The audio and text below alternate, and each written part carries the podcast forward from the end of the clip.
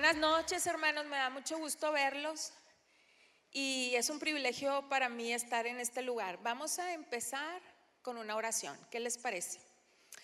Señor, te damos gracias. Espíritu Santo, hoy te pido que tú recuerdes, traigas a mi memoria todo lo que leí, estudié y cada cosa que tú trataste con mi corazón. Hoy te pido, Señor, que tú hables a cada una de, los hermanos que están aquí presentes. Habla nuestra vida. Señor, tú traes una respuesta, una palabra que va a vivificar nuestra alma, que nos va a motivar, que nos va a bendecir. Llevamos cautivo todo pensamiento a la obediencia a Cristo y creemos y reconocemos el señorío de Jesucristo sobre nosotros esta noche. En el nombre de Jesús. Amén. Bueno, pues la Biblia dice que nuestra ciudadanía está en los cielos. ¿Verdad que eso dice la Biblia? De donde también nosotros esperamos a nuestro Salvador. Por eso oramos Maranata. Cristo viene pronto. Pero ¿qué pasa con nosotros mientras que Cristo viene? Pues mientras servimos, ayudamos a extender el reino, pero también los cristianos pasamos por situaciones difíciles, situaciones adversas. Y algunas de esas veces no logramos obtener la estrategia adecuada para esa situación y pudiera ser que esa batalla dura más tiempo del que debería de durar. O tal vez esa batalla pues nos causa más daño del que debería de causar a nuestra vida. Realmente lo que necesitamos es la estrategia adecuada, es una palabra que Dios traiga sobre nosotros específica para esa situación, para entonces poder salir de esto. Hoy, esta noche, quisiera hablar sobre un tema que a mí me encanta y es aprendiendo de las batallas bíblicas. Sabemos que hay muchas batallas en, la historia del pueblo de Israel. De hecho, en Romanos 15:4 dice, porque las cosas que se escribieron antes para nuestra enseñanza se escribieron, a fin de que por la paciencia y la consolación de las escrituras tengamos esperanza, para saber cómo actuar, cómo orar, para conocer a Dios como estratega para saber exactamente qué es lo que está pasando, necesitamos escudriñar las escrituras y saber y conocer cómo Dios actúa. ¿Qué batalla bíblica te gusta más?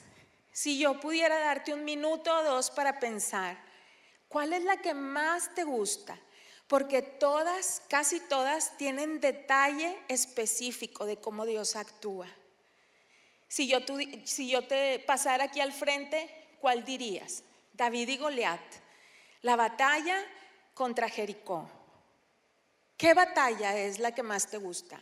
Seguramente recordar con detalle esa batalla que hay ahorita en tu mente va a traer esperanza a tu vida y va a recordarte que Dios es un Dios poderoso, que sobre todas las cosas defiende a su pueblo, que en este caso somos tú y yo. Así que el día de hoy quisiera abordar solamente dos batallas. Una de ellas está en Éxodo del 12 al 14 y es cuando Dios libera a su pueblo en el Mar Rojo. El contexto de esto es que Dios le dijo a Israel que después de matar a los primogénitos, que era la última plaga que iban a vivir los egipcios, entonces a la medianoche que pasara esto, los iba a sacar de Egipto. Cuando sucede esto, el faraón se enoja, se entristece, pasan muchas emociones y a medianoche le manda hablar a Aarón y a Moisés y les dice, estoy, hasta aquí llegué con ustedes. Los eh, eh, manda sacar de Egipto y les dice, no se vayan solos, llévense todo lo que trajeron, toda su familia, llévense también eh, sus animales. Y el faraón los manda, urge, les urge que se salgan de Egipto, porque ya no quería otra prueba más o, u otra plaga más. Éxodo 13:3 dice, nunca olviden este día, porque ese último día fue cuando ellos celebraron la Pascua y luego salieron. Nunca olviden este día, con su gran poder, nuestro Dios nos ha sacado de Egipto, donde éramos esclavos. De ahora en adelante, ninguno de ustedes deberá comer en ese día pan con levadura. Y el 13:17 dice así, cuando el rey de Egipto dejó que los israelitas se fueran de su país, Dios mismo les enseñó el camino que debían seguir. No los llevó por la región donde vivían los filisteos, aunque era el camino más corto. Y es que Dios pensó que si los filisteos atacaban a los israelitas, estos podrían asustarse y regresar a Egipto. Vamos a ver un mapa, un mapa de el éxodo de Egipto. Es el otro, donde vienen todos los nombres de los lugares, ese mero. Muy bien, de este lado vamos a ver de dónde salió el pueblo de Israel. Y todo eso pues fue su peregrinar. Pero de ahí ellos salieron. Era mucho más fácil pasar por la parte de arriba, donde dice camino a la tierra de los filisteos, llegar a Filistea y después llegar a Canaán. Pero no es así. Dios prefirió bajarlos, pasarlos por, por em, ahorita les voy a decir, por Migdol y luego por el Mar Rojo. Pero ¿por qué si arriba era mucho más fácil? Porque Dios nunca te va a dejar que pases por una batalla a la cual no estás preparado. Dios siempre permite las batallas en nuestra vida porque nos van a hacer crecer, porque nos van a hacer madurar, porque también esas batallas nos van a dar tal vez sensibilidad al dolor de las demás personas para sumar. Pero realmente el Señor tenía un plan maravilloso para el pueblo de Israel. Dios nos lleva a cosas grandes y Dios quiere que a través de las batallas nosotros ejercitemos nuestros músculos espirituales. Siempre esa batalla va a ser una herramienta para llegar a un fin mayor. Una batalla no es el lugar donde te vas a quedar, no es la residencia, sino un camino. Los filisteos que estaban arriba eran un pueblo aguerrido, monopolizaba la fabricación de armas de hierro, eran hombres muy peligrosos, eran altos. Dios dijo, mi pueblo no está preparado para esto. En otro tiempo los voy a pasar por ahí, pero en este momento yo voy a hacer algo tan grande, tan poderoso, que va a llevar mi marca y cuando ellos pasen por ahí, no se les va a olvidar quién soy yo. Por eso Dios los pasa por un camino más largo, pero lleno de milagros. A veces nosotros parece que rodeamos, ¿verdad? Vamos por la vida y decimos, pero ¿por qué le invertí dos años a esto? ¿O por qué sucedió aquello? Pero nosotros no tenemos la película completa de, de nuestra vida, no tenemos la foto completa, pero el Señor sí la tiene. Si estamos bajo su cobertura, aunque nos parezca que estamos invirtiendo más tiempo, el Señor está preparando algo maravilloso para nuestras vidas. Éxodo 14 del 1 al 4 dice, entonces el Señor le dio a Moisés las siguientes instrucciones. Ordénales a los israelitas que den la vuelta y acampen cerca de Piairot, entre Migdol y el mar, que acampen allí a lo largo de la orilla, frente a Baal Zephon.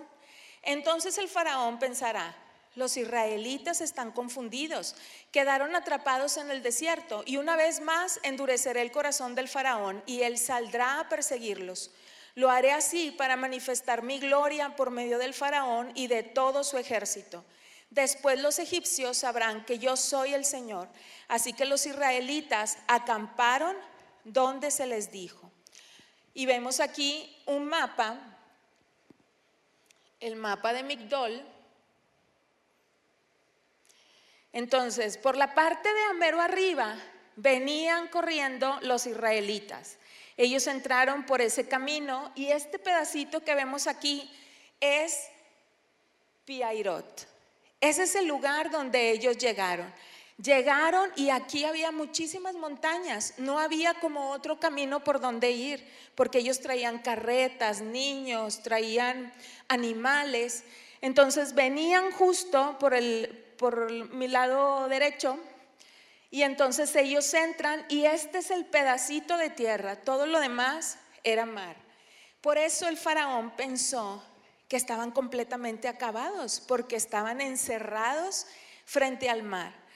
Y a veces, cuando la situación arrecia en nuestra vida, empezamos a pensar que nunca va a terminar o que se pone peor y va empeorando y va empeorando, pero con nuestros ojos espirituales vemos esos, eso. Pero con los ojos, con los ojos naturales podemos ver eso, pero con los ojos del espíritu podemos ver algo mayor, porque siempre y en todo momento Dios nos va a llevar a lugares altos, lugares espaciosos. Si estamos bajo la cobertura de Dios, esto sucede porque el Señor está preparando un evento sobrenatural en nuestras vidas, un milagro excepcional que solo Él puede hacer. Éxodo 14 del 5 al 12 dice así. Cuando al rey de Egipto le llegó la noticia de que los israelitas habían huido, el faraón y sus funcionarios cambiaron de parecer ¿Qué hemos hecho al permitir que todos estos esclavos israelitas se fueran? Se preguntaban. Entonces el faraón preparó su carro de guerra y llamó a las tropas. Llevó consigo 600 de los mejores carros de guerra junto con los demás carros de Egipto, cada uno con su respectivo oficial al mando. Así que el Señor endureció el corazón del faraón, rey de Egipto, quien por lo tanto salió a perseguir a los israelitas, los cuales se habían marchado con puños en alto en señal de desafío. Los egipcios los persiguieron con todas las fuerzas del ejército del faraón, todos sus caballos y sus carros de guerra, sus conductores y sus tropas, y alcanzaron al pueblo de Israel mientras acampaba junto al mar, cerca de Piairot frente al Baal Zephón. Mientras el faraón se acercaba, los israelitas levantaron la vista y se llenaron de pánico al ver que los egipcios los alcanzaban. Entonces clamaron al Señor y le dijeron a Moisés, ¿por qué nos trajiste aquí a morir en este desierto? ¿Acaso no había suficientes tumbas para nosotros en Egipto? ¿Qué nos has hecho? ¿Por qué nos obligaste a salir de Egipto? ¿No te dijimos que esto pasaría cuando aún estábamos en Egipto? Te dijimos, déjanos en paz, déjanos seguir siendo esclavos. Es mejor ser un esclavo en Egipto que un cadáver en el desierto. Recordemos que el pueblo de Israel tenía entre 400 y 430 años siendo esclavo en, en Egipto. Y una persona que lleva tantas generaciones atrás siendo esclavo, es muy difícil que piense de una manera diferente. Pero Dios los quería cambiar, transformar, trabajar con su mente, de la misma manera que Dios quiere hacerlo con nosotros, porque vamos a obtener aquello que anhelamos con una mentalidad de libres, con una mentalidad de hijos, no con una mentalidad de esclavos. Después de que pasa todo esto, Moisés es un tipo de Cristo. ¿Qué hubiera pasado si en este momento quitamos a Moisés y dejamos a Israel solo? Pues a lo mejor lo hubieran exterminado. Israel no estaba seguro que Dios estuviera con él aunque realmente lo sacó con mano poderosa de Egipto después de todas esas plagas. Todavía no tenía una relación personal con su Dios.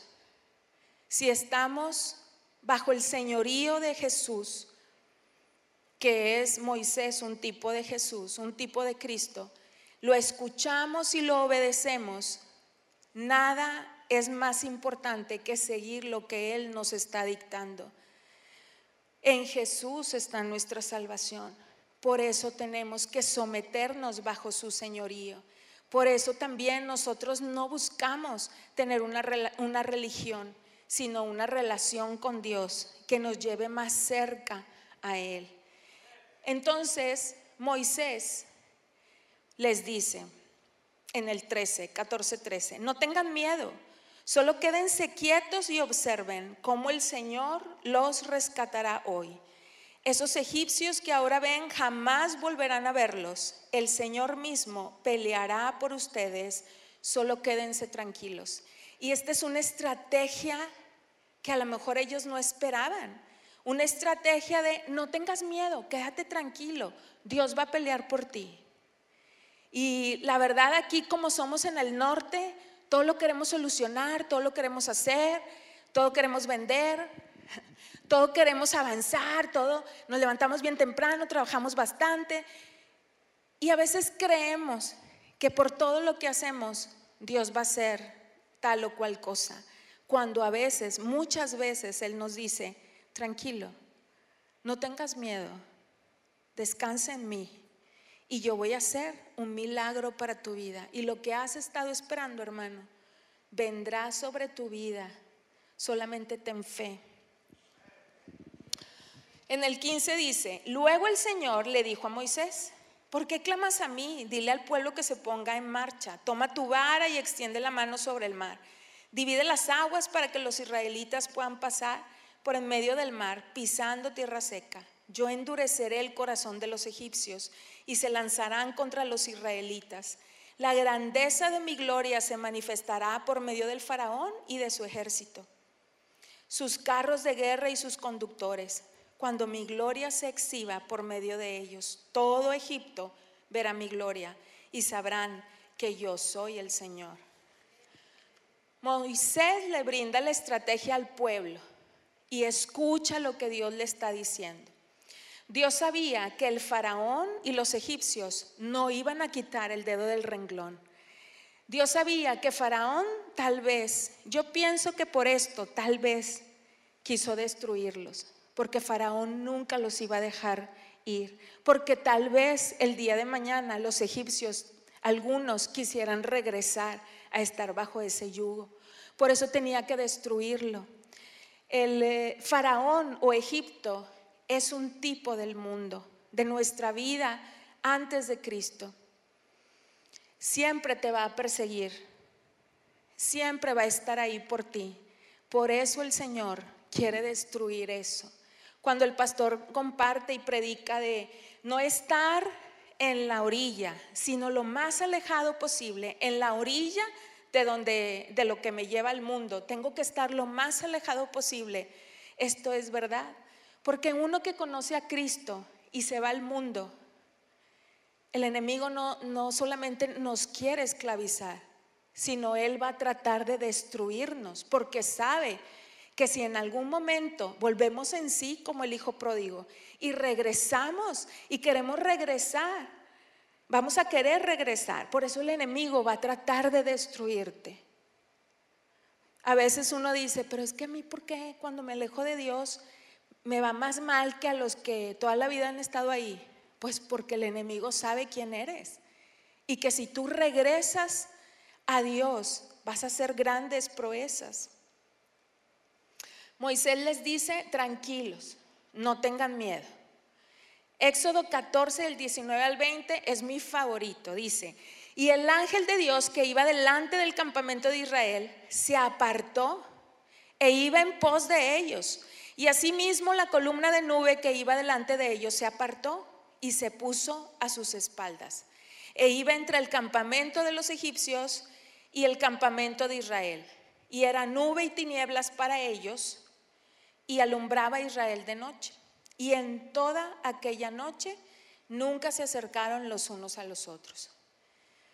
Me enternece mucho el cuidado y el amor de Dios el amor que Dios tiene para su pueblo, para sus hijos. Dice que el ángel de Dios que iba delante y la columna de nube y de fuego se fueron hasta atrás y estaban entre un pueblo y el otro. Y si yo voy al, original, en el original dice que la columna de fuego se apartó encarando o enfrentando al enemigo y cuidando las espaldas del pueblo de Israel. Porque al Señor nadie lo persigue, nadie lo presiona. Él encara y se encarga de nuestros enemigos. A nadie, el Señor a nadie le tiene miedo. ¿Por qué nos dejamos amedrentar? Porque a veces, ¿Por qué a veces en situaciones difíciles pensamos que el Señor no está con nosotros? Si te aseguras, si nos aseguramos de estar en el camino de Dios, bajo su cobertura, avanzando, obedeciendo a Dios, no hay ni habrá, no existe ni existirá enemigo que te pueda tocar. Porque Dios mismo, el Todopoderoso, el Creador del universo, está de tu lado. Éxodo 14 del 21 al 31 Luego Moisés extendió la mano sobre el mar y el Señor abrió un camino a través de las aguas mediante un fuerte viento oriental. El viento sopló durante toda la noche y transformó el lecho del mar en tierra seca. Entonces el pueblo de Israel cruzó por en medio del mar, caminando sobre tierra seca, con muros de agua a cada lado. Entonces los egipcios con todos los carros de guerra y sus conductores y con los caballos del faraón persiguieron a los israelitas hasta el medio del mar. Pero a poco, pero poco antes del amanecer, el Señor miró al ejército egipcio desde la columna de fuego y causó gran confusión en sus fuerzas de combate. Torció las ruedas de los carros para que les resultara difícil manejarlos. Salgamos de aquí, alejémonos de los israelitas, gritaban los egipcios. El Señor está luchando por ellos en contra de Egipto. Por fin se dieron cuenta, ¿verdad? Cuando todos los israelitas habían llegado al otro lado, el Señor le dijo a Moisés, extiende otra vez tu mano sobre el mar y las aguas volverán con fuerza y cubrirán a los egipcios, a sus carros y a sus conductores. Entonces cuando el sol comenzaba a salir, Moisés extendió su mano sobre el mar y las aguas volvieron con fuerza a su estado normal. Los egipcios trataron de escapar, pero el Señor los arrastró al mar. Enseguida las aguas volvieron a su lugar y cubrieron todos los carros y a sus conductores. El ejército completo del faraón no sobrevivió ni uno de los egipcios que entró al mar para perseguir a los israelitas. En cambio, el pueblo de Israel caminó por el medio del mar sobre tierra seca mientras las aguas permanecían levantadas como muros a ambos lados. Así es como el Señor aquel día rescató a Israel de las manos de los egipcios, y los israelitas vieron los cadáveres de los egipcios a la orilla del mar. Cuando el pueblo de Israel vio el gran poder que el Señor había desatado contra los egipcios, se llenaron de temor reverente delante de él. Entonces pusieron su fe en el Señor y en su siervo Moisés. Vamos a ver un video. Ningún motivo dejar que los amalequitas vuelvan a nuestro campamento. Debemos proteger Ay, a, no, las es el mujeres, otro. a los niños, a los Es el de el príncipe de Egipto.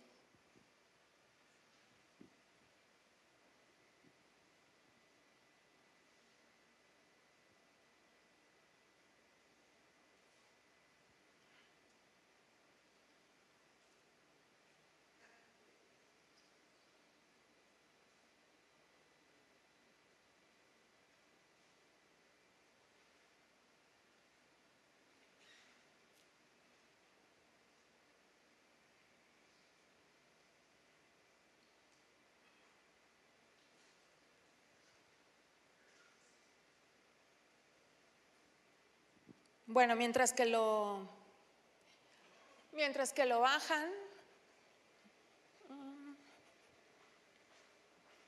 Muy bien. Podemos terminar esta historia diciendo que el pueblo de Israel conoció el poder, el amor, el cuidado de Dios que los guiaba. Dale.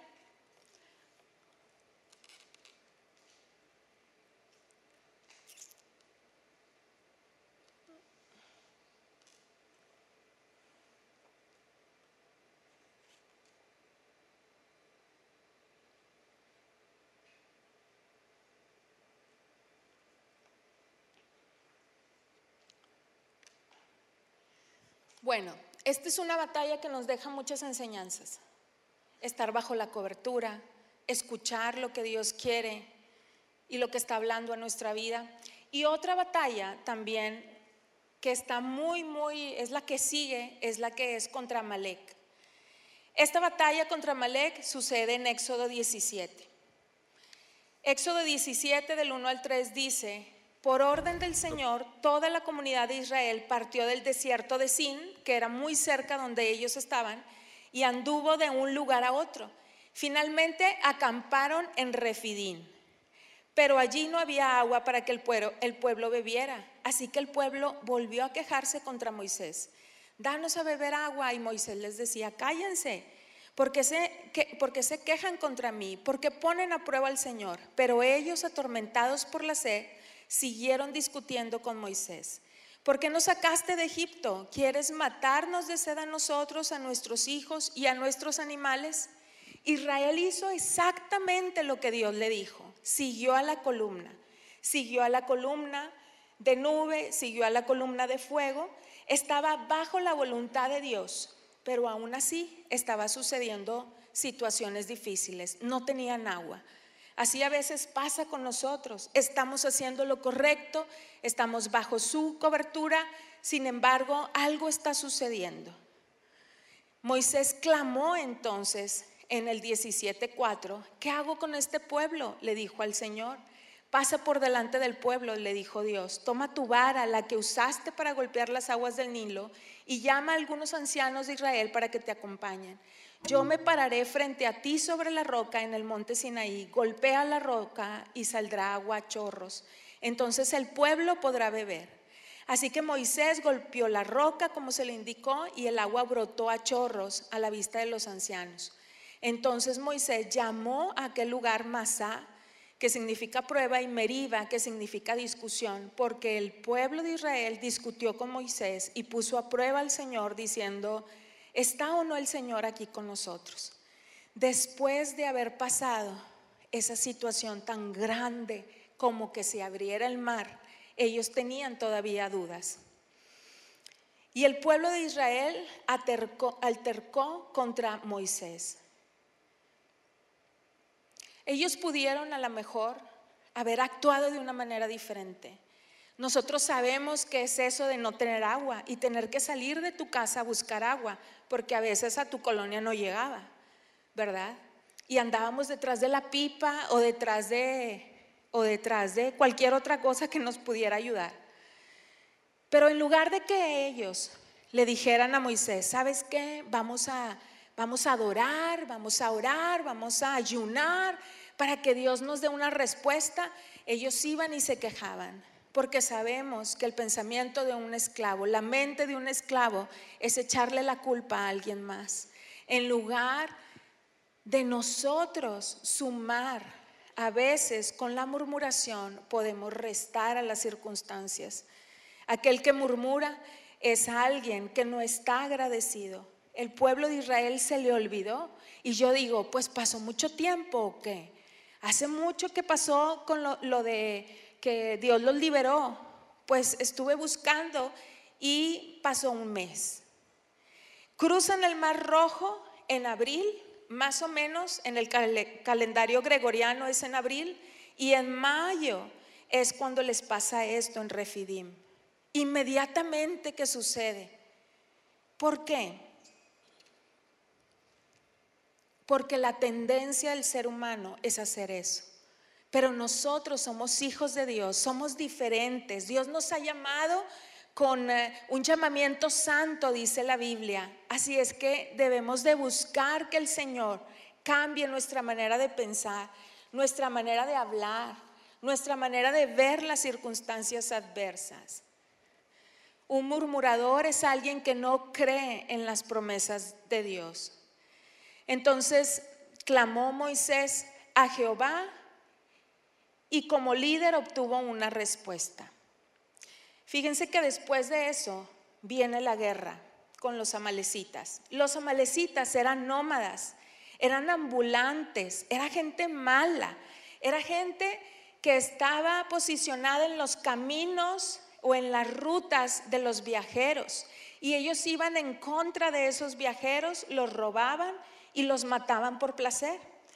Cuando vieron a los, a los israelitas pasar por ahí, ellos no tenían ni siquiera por qué meterse con ellos, pero los amalecitas eran gente mala y fueron por ellos y entonces atacaron al pueblo de Israel, atacaron solamente a los más débiles. En Deuteronomio 25 del 17 al 18 encontramos más luz acerca de esto. Dice, nunca te olvides de lo que los amalecitas te hicieron cuando salías de Egipto. Te atacaron cuando estabas cansado y agotado e hirieron de muerte a los más débiles que se habían quedado atrás. No tuvieron temor de Dios. Amalek atacó por la retaguardia. Imagínense que allá está la peña de Oreb y que salió agua. Entonces el pueblo de Israel corrió Claro, los que podían correr, corrieron para ir y tomar agua y dejaron al final los más débiles, la gente que no podía correr, dejaron al final aquellos que no se podían defender. Y por eso los amalecitas vinieron y los robaron y, empezaron una situación con ellos, pero, pero con los débiles. Entonces lo que sucede Dice Éxodo 17, del 8 al 13, que cuando Amalek ataca, Moisés le dice a Josué, ¿sabes qué? Tienes que buscar en este momento prepararte para la guerra. Pero recordemos que era gente que hacía ladrillos, no era gente que comúnmente trabajara con armas. Y entonces los puso a lo mejor ahí, bueno, vamos a ver cómo nos peleamos así entre nosotros, vamos a practicar para luego ir en contra de Amalek. A veces en la vida nosotros no sabemos ni siquiera cómo actuar, no tenemos conocimiento, pero cuando el Señor va por nosotros, cuando el Señor nos lleva hacia adelante, Él va a hacer algo sobrenatural. Josué hizo lo que Moisés le ordenó en el versículo 10 del capítulo 17, y peleó contra el ejército de Amalek. Entre tanto Moisés, Aarón y Ur subieron a la cima de una colina cercana. Mientras Moisés sostenía en alto la vara en su mano, los israelitas vencían. Pero cuando él bajaba la mano, dominaban los amalecitas. Esto era una guerra espiritual. Y Moisés estaba pidiéndole a Dios su protección porque en lo natural no lo iba a obtener. Entonces levantaba las manos Moisés, iba ganando Israel. Bajaba las manos, iban ganando el enemigo. Y fue por eso también que Aarón y Ur estaban ahí para ayudarle. Sus manos se mantuvieron firmes hasta el amanecer. ¿Qué estrategia divina podemos encontrar aquí? Dios quería que los israelitas participaran a lo mejor no saben pelear, pero que participaran en lo que ellos podían hacer para que entonces Dios pudiera traer la liberación. Eso servía de práctica para lo que ellos se iban a encontrar el día de mañana. Esta lección está representada en la mano de Moisés cuando lo levantaba. Hermanos, las guerras se ganan con oración. Las situaciones adversas en el trabajo, en la escuela, en el matrimonio, se ganan con oración. Y esto es tan fuerte que el Señor dijo, lo voy a poner aquí para que todo el mundo lo lea y para que puedan recordar y que pueda servir de enseñanza. También encontramos algo muy importante, necesitamos apoyo, apoyo mutuo. No estás solo, hermano, nunca estamos solos porque esta es una familia, es la familia de Cristo. Así es que en este lugar tú puedes encontrar a alguien que puede orar por ti. En este lugar tú puedes encontrar a alguien que te puede dar una palabra que proviene de Dios, que va a traer paz a tu vida, que te va a motivar para seguir confiando en la respuesta del Señor. Eclesiastés 4 del 9 al 12 dice, más valen dos que uno pues tienen mejor remuneración por su trabajo. Así es que hermano, si hay algo que tú quieres y que necesitas que alguien ore por ti, busca a alguien, busca un hermano para que esté orando por esa situación. La victoria fue milagrosa. No era una estrategia de guerra real, era una estrategia espiritual. Y esas estrategias espirituales son en las que nosotros debemos estar inmersos y las que nosotros debemos usar para ganar la batalla. Esta prueba en Refidim era la lección que los israelitas debían aprender en preparación para entrar a la tierra de Canaán. Todo en la vida nos prepara para algo que Dios tiene delante de nosotros.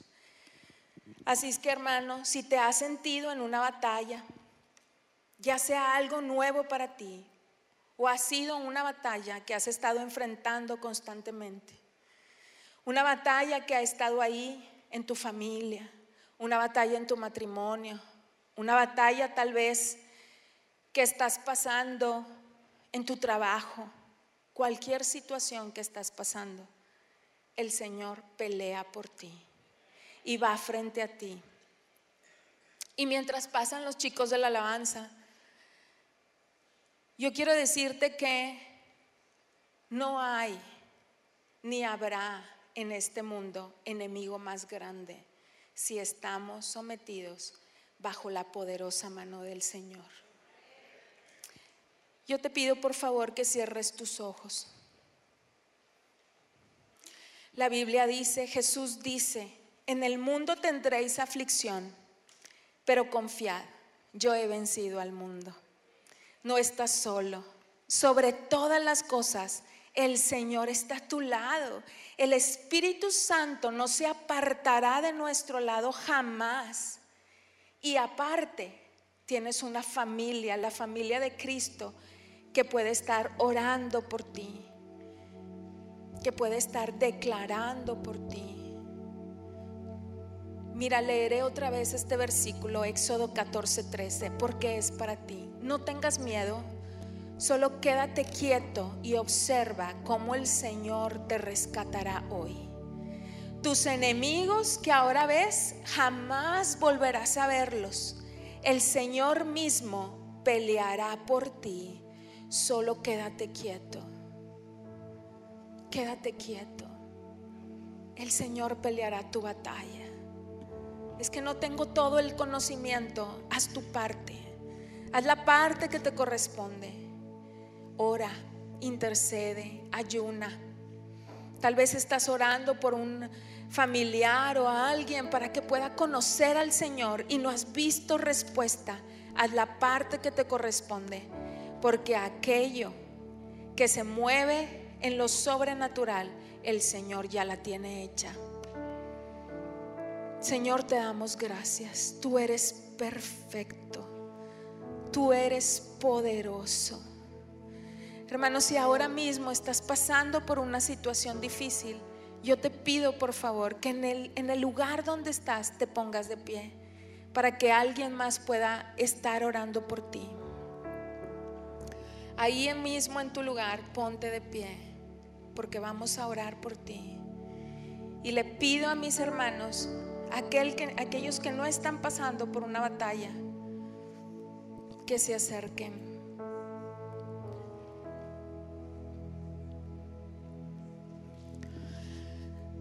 Cierra tus ojos, Padre, en el nombre de Cristo Jesús. Señor, yo oro ahora por mis hermanos. Nos ponemos en la brecha por ellos. Los cubrimos con la sangre de Cristo. Señor, hoy te pedimos, Padre, que sobre todas las cosas estemos bajo tu cobertura, Padre. Hoy en el nombre de Cristo Jesús declaramos una protección divina alrededor de ellos, una protección divina, Señor, en su familia. Padre, tú adiestras sus manos para la batalla y sus dedos para la pelea. Hoy declaro en el nombre de Cristo Jesús que toda mentalidad de esclavo tiene que salir y tiene que huir en el nombre de Cristo Jesús. Declaro que son guerreros tuyos en los últimos tiempos. Un espíritu de conquista, Señor, es lo que necesitamos y que viene sobre ellos. Hoy declaramos que nuestras armas no son de este mundo, sino poderosas en ti para la destrucción de fortalezas. Señor, hoy declaramos que aquel que ha estado, Señor, en modo sobrevivencia, ahora, Señor, cambia su estado y declaramos que tú lo, tú sacas a un lugar espacioso, a un lugar donde puede respirar con calma, donde tiene paz, Padre. En el nombre de Cristo Jesús le hablamos a nuestros enemigos. Señor, los moleremos como polvo y los echaremos como lodo de las calles. Señor, perseguiremos a nuestros enemigos, los alcanzaremos y serán acabados, exterminados en el nombre de Cristo Jesús. Hoy te pido, Señor, que en esta semana tú hables a la vida de mis hermanos. Señor, trae visiones, trae sueño, vivifícalo, Señor, en tu palabra. Una palabra, Señor, que tú puedas darle, que, que ellos puedan avanzar con esto. Declaramos la victoria sobre cada batalla que están viviendo. Hoy declaramos en el nombre de Cristo Jesús fuerza, fortaleza. Señor, tú les das la estrategia, valentía. Ellos pueden escuchar tu voz. Hoy declaramos, Señor, que su vista espiritual se agudiza, que su oído espiritual se agudiza. Señor, ellos te obedecen, están bajo tu cobertura. Hoy declaramos, Señor, bajo tu protección, Padre, en el nombre de Cristo Jesús.